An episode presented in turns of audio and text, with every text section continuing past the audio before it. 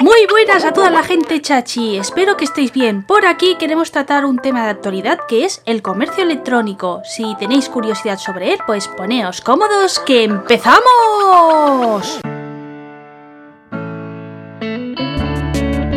Y es que a pesar que el comercio electrónico pues tiene mucho tiempo, yo sin ir más lejos pues llevo años que en alguna ocasión pues he pedido algo por internet, en España crea mucha inseguridad, las pymes no terminan de adaptar sus negocios a la red, entonces pues como que somos un país que no termina de arrancar y que cuesta tanto esto de los servicios digitales. Y que reconozco que una servidora pensaba de que necesitaríamos varias generaciones para que se viera más visual el tema del comercio electrónico pero bueno, ha llegado un periodo en el que nos han confinado, que no podemos salir, que necesitamos cosas y tanto las tiendas para sobrevivir como nosotros para consumir, pues hemos empezado a activar este negocio. Entonces, pues bueno, creo que ya ha llegado el momento de la transformación soy consciente que en internet pues hay muchos timos y que por tanto muchos aún dudáis o tenéis inseguridades. Y es por eso que hemos hecho este episodio donde queremos hablar pues de las diferencias entre comprar físico electrónico pero sobre todo el eje principal es qué tenéis que buscar en una web para tener seguridad. O sea de que sepáis de que no es un timo y que de verdad es una empresa buena y que está cumpliendo las normas que se les está pidiendo. Y para ello he decidido traer como invitada a una gran profesional Erika Guerrero, aunque los tuiteros quizá la conocéis mejor como Vida Maja. Bienvenida Erika y gracias por haberte animado a participar en este humilde podcast. Buenos días, capitana. Es un placer estar en tu programa. Cuando te leí y comencé a ver lo que hacías, me encantó tu estilo. Además, soy fanática de Marvel. Encantada de estar hoy contigo y poder ayudar a todas las personas que te siguen. Para los que no conozcáis a Erika, pues os voy a hacer unos 5 céntimos. Y es que es una gran profesional del sector digital. Controla un montón sobre redes sociales, marketing. Sin ir más lejos por esta faceta de marketing es donde la he conocido porque participa en la comunidad de Desmarketing. Que si no conocéis esta web que acabo de mencionar, pues no os preocupéis que en próximos episodios seguro que le tratamos y le dedicamos porque la verdad que yo también participo y me está gustando mucho, pues en una de las charlas que tuvimos con motivo de esta web pensamos en que era interesante tratar el tema del comercio electrónico y bueno, pues al final la he enredado para que sea en el podcast de Marbellana Tecnóloga. Y bueno, estos son los primeros 5 céntimos a modo de introducción que os puedo hacer, así que ya empezamos con el meollo y le voy a dar la batuta a Erika, que es la experta y por tanto es quien os tiene que ir informando y compartiendo todos los conocimientos que tiene. Diferencias entre comercio físico electrónico. Bajo la mirada de consumidora, yo la diferencia que veo entre un comercio y otro es el tema de que el producto lo puedas ver físicamente, haciendo que bajo mi punto de vista sea algo más seguro porque bueno, te garantizas de que el vendedor de verdad tiene el género, cómo es, la calidad, el estado. De la otra manera tienes que hacer un acto de fe muy fuerte en el virtual. Pero bueno, no sé si hay más diferencias, así que Erika, por favor, ¿nos puedes comentar si hay diferencias entre el comercio físico y electrónico? Diferencia entre comercio digital y físico hay, sí que las hay. Desde aquí vamos a explicar hoy el concepto base del comercio electrónico. ¿Qué es el comercio electrónico? Son las operaciones que se realizan vía Internet de compra y venta de bienes y servicios. Para el comercio tradicional, un espacio físico, es lo que estamos acostumbrados a ver. Actualmente se han incrementado rápidamente de, manera directa y proporcional al incremento o el incremento de usuarios en la red de Internet. El 70% del internauta en España está dado de alta en tres redes sociales. Es decir, si hay 30 millones de internautas, prácticamente 20 millones de personas están en ellas. Y si nuestros potenciales clientes o público objetivo está en ellas, nosotros no nos podemos permitir no estar. En resumen, el comercio tradicional es una actividad de venta de bienes y servicios de forma presencial, tanto de los proveedores como los consumidores. Entre las ventajas que tiene el comercio, no hacen falta ni desplazamientos de ninguna de las dos partes, además se puede comprar a cualquier hora del día. Sin duda, el comercio electrónico es mucho más cómodo y rápido. Además, se eliminan los intermediarios y se interactúa por medio de la red. Asimismo, la publicidad del producto viene a darse por Internet en un porcentaje bastante alto. Esto permite que los consumidores contacten directamente con los fabricantes de los productos y los servicios. no obstante, para minorar la presencia física entre el vendedor y el consumidor, la comunicación digital da la posibilidad de ofrecer información que va más allá de la simple exposición del producto, incluyendo algo muy valorado, que es las opiniones de los compradores. Los enlaces que ayudan a completar las características y la forma de utilizarlo son un punto añadido a los escaparates tradicionales. Compra segura. En cuanto al tema de seguridad, cuando nos decidimos a comprar en línea, Debemos ser conscientes y muy precavidos de cómo hacerlo. Comprar online en la actualidad es totalmente seguro. Solo tenemos que tener cautela y optar por la forma de pago más adecuada en cada caso. Te voy a dar unos tips que te ayudarán a hacerlo. Perfecto, tomo nota y espero que los oyentes también. Primero, para identificar una página web segura tenemos que comprobar que su dirección electrónica pasa de ser HTTP a HTTPS, es decir, agrega una S al final. Esto es un indicativo de un servidor seguro. En la parte inferior derecha o izquierda del navegador tiene que aparecer un candado amarillo cerrado. Si hacemos doble clic en él, aparecerá información sobre el certificado de seguridad del sitio. Número 2. Vigilemos que la información que nos ofrece la web sobre el uso que hará de nuestros datos personales esté allí. Número 3. Las condiciones de entrega deben especificarse claramente durante el proceso de compra. En todo caso, el plazo máximo de entrega de un producto comprado a través de la internet es de 30 días y si el vendedor no puede cumplir con el periodo prometido, tiene la obligación de notificar.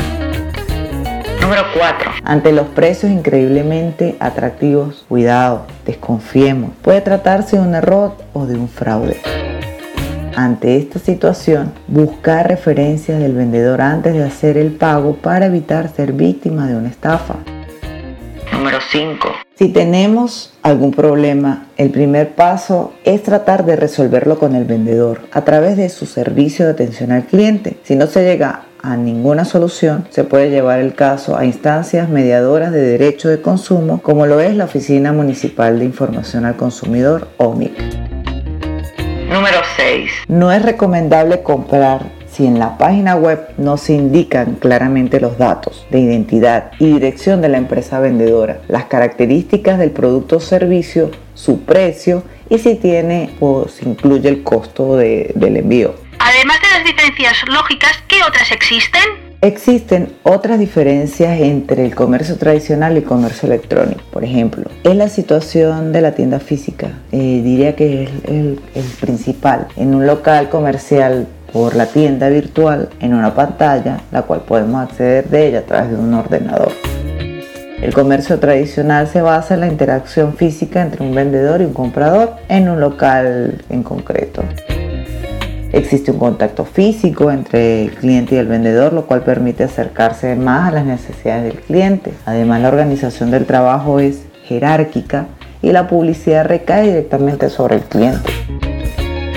Los procesadores de pago las plataformas de recaudo, medios y pagos que desempeñan un papel de primer orden para el adecuado desenvolvimiento de los negocios y que adquieren esencial relevancia ante los escenarios son esencialmente el desempeño tanto del comercio tradicional como el e-commerce. Al facilitar los procesos de pago se incrementa el uso del e-commerce.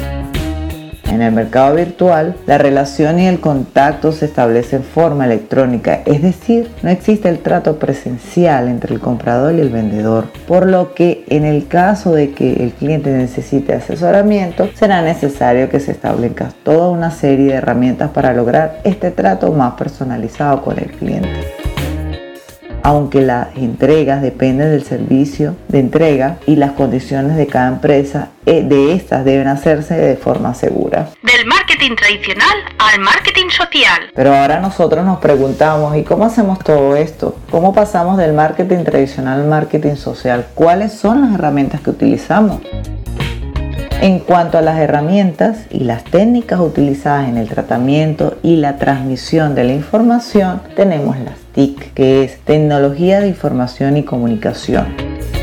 hace referencia a las herramientas y las técnicas utilizadas en el tratamiento y la transmisión de la información, informática, internet y telecomunicaciones han atraído nuevas formas de comunicación social y de promoción de los productos y servicios. Indiscutiblemente forman el conjunto de herramientas tecnológicas que permiten, gracias a ellas, un mejor acceso y clasificación de la información como medio tecnológico para el desarrollo y su actividad.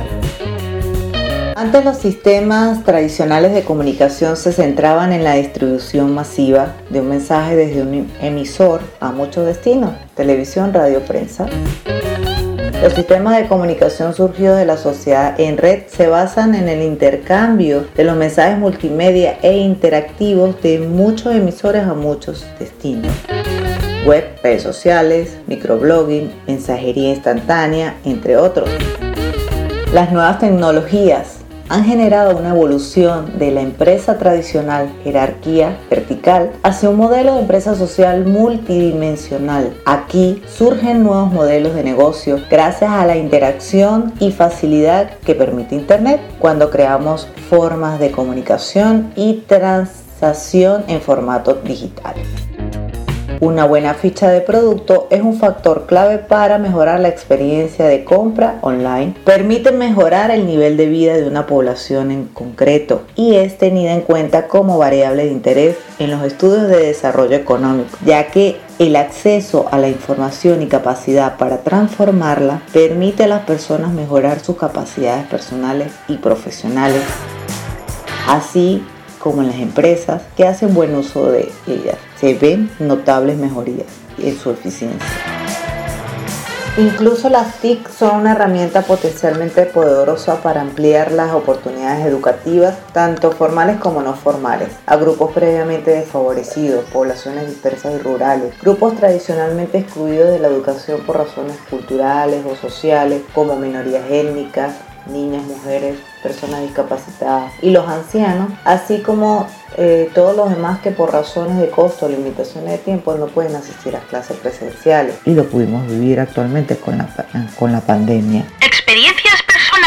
Después de esta clase magistral que nos ha hecho Erika, pues me apetecía terminar este bloque del episodio explicando pues experiencias que hemos tenido en las compras. Tanto vosotros lo podéis comentar en las redes sociales y Erika y yo pues bueno vamos a comentar nuestras cosas. Empiezo yo y debo decir que había preparado una anécdota de las primeras que me defraudaron, que fue con una figura de Funko Pop, pero el destino es muy caprichoso y nada, hace poco me ha pasado una historia y he decidido que bueno, que os cuento el actual.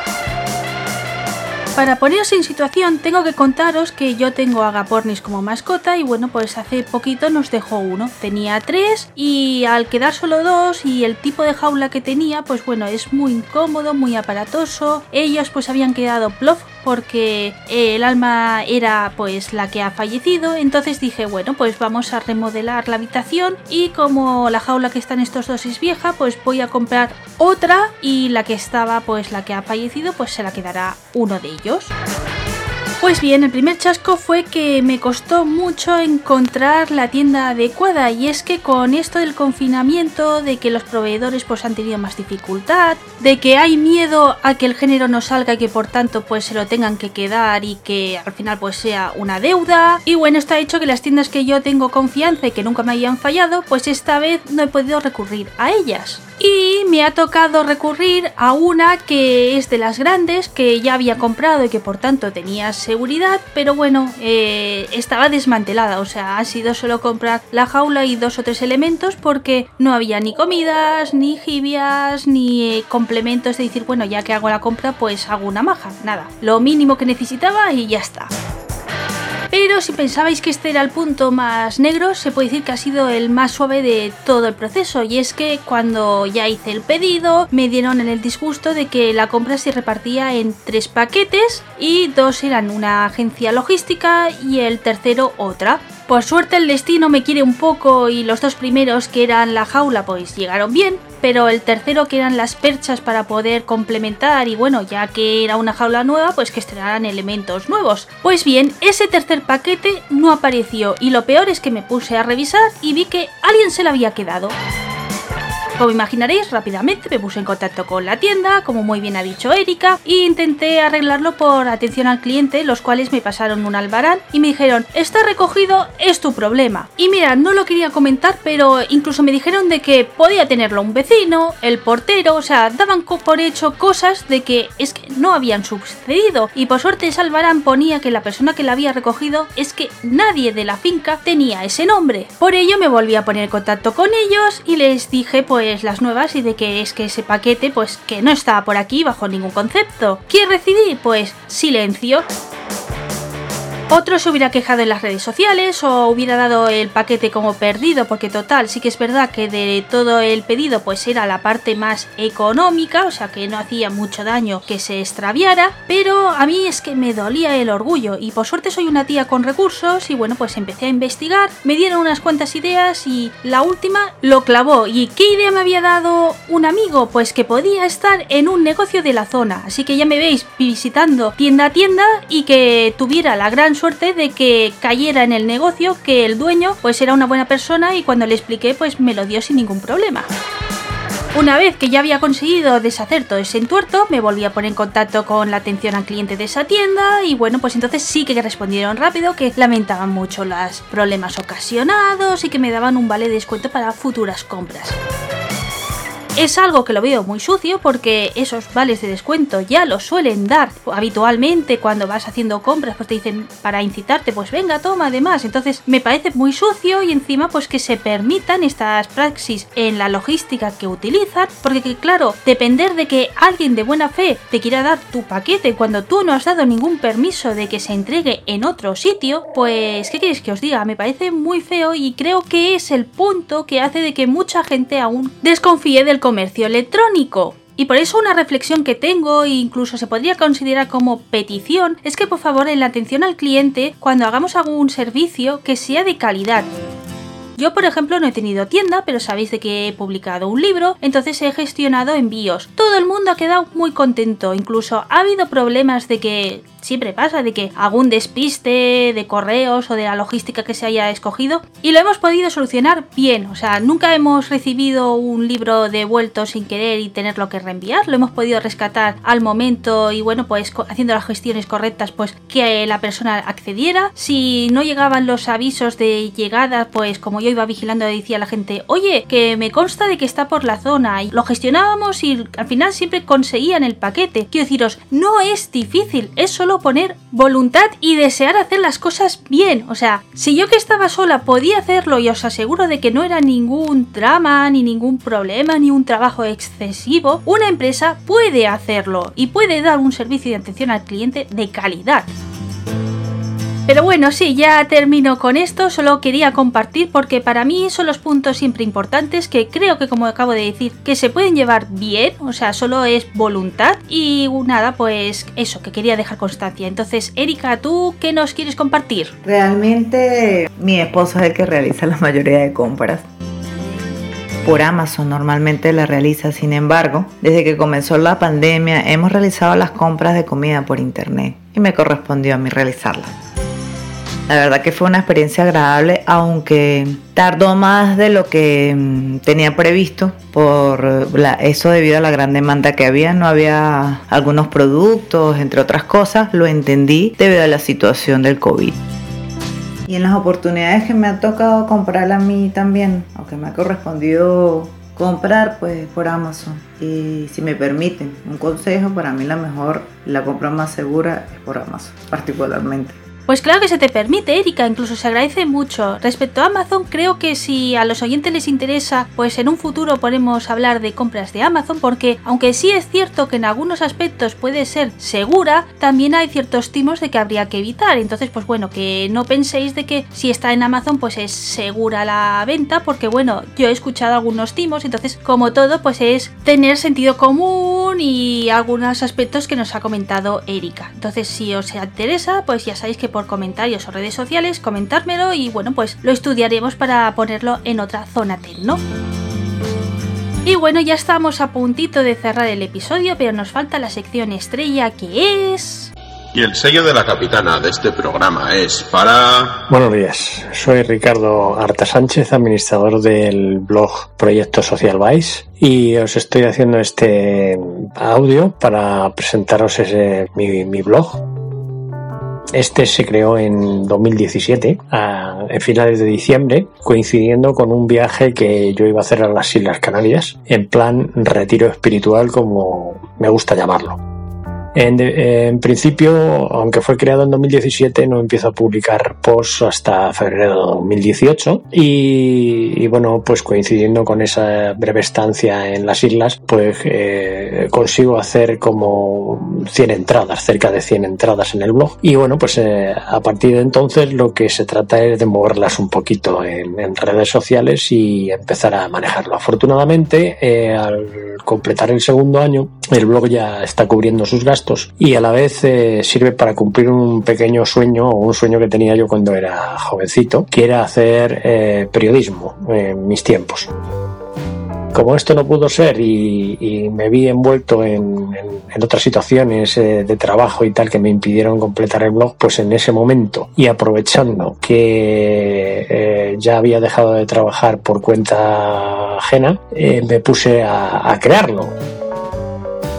Como apunte os diré que es interesante que si decidís tomar eh, hacer un blog, lo mejor que podéis hacer es hacerlo directamente ya en la plataforma de WordPress, porque si utilizáis blogs gratuitos, luego más tarde os va a costar el, traspasarlo y al final vais a terminar haciéndolo. Así que mejor no caigáis en este error.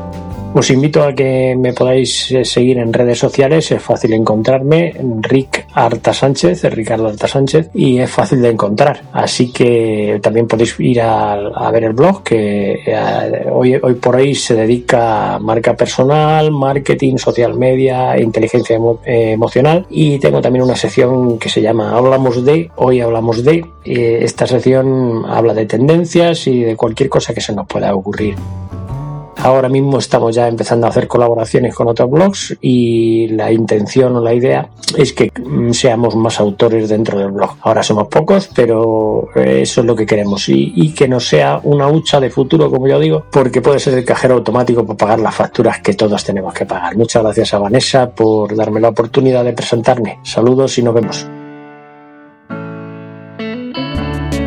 Como habéis podido observar, Rick es todo un amor y siempre ayuda, con lo que en serio si tenéis Twitter es un contacto a tener muy presente y que por ello tanto él como Erika os voy a dejar enlaces de interés en la cajita de descripción del audio para que podáis seguir conociéndolos más, incluso contactar y hacer sinergias. Recuerdo de que me gustaría pues así que cotilleáramos las experiencias de las compras online. Si sois más como Erika de positivismo o como yo pues habéis tenido algún disgustillo, así pues bueno pues vamos compartiendo y nos vamos desahogando, que siempre va bien, ¿no? Para que no mentirlo. Muchas gracias por escucharme. Se avecinan cambios en Mabiliana Tecnóloga que esperamos que os gusten, pero antes comentaros de que el último audio del mes va a ser una zona Marvel, como habréis imaginado, y que en vez de la semana del 21 la voy a poner para el 28, porque bueno, con estas novedades eh, estoy un poco sin tiempo y prefiero hacer cosas bien y que pueda grabar tranquilamente a ofreceros un audio de prisa y corriendo. Así que mientras llega este reencuentro, sed buenos. Esto es todo,